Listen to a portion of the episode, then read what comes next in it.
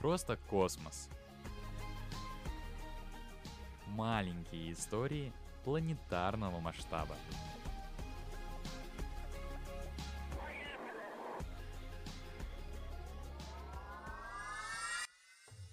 Всем привет! У микрофона Варвара Кренькова. Сегодня попробую объяснить вам одну из самых интересных научных теорий – Большого Взрыва.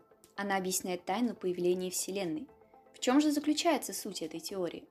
В момент Большого Взрыва появилось абсолютно все существующее сейчас – галактики, планеты, звезды и даже атомы, из которых мы состоим.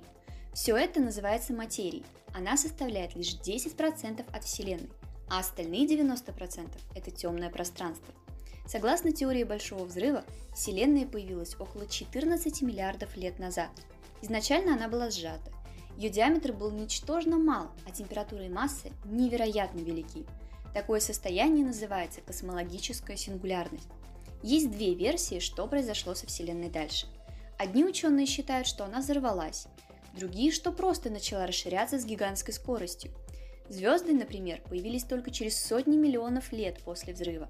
Все галактики, вещества и планеты формировались из материи под силой гравитации на протяжении очень долгого времени.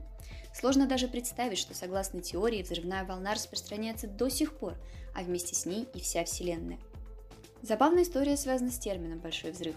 Это название теория получила от человека, яро отрицающего ее – Фред Хойл, известный британский астроном, на своей лекции в 1949 году заявил, что возможность происхождения Вселенной от одного единственного взрыва крайне сомнительна. Он назвал данный хлопок Биг Бен. После публикации лекции заголовки всех статей пестрели этим словосочетанием. Так ярый противник теории Большого Взрыва дал ей имя. А с вами была Варвара Коренькова. Всем пока!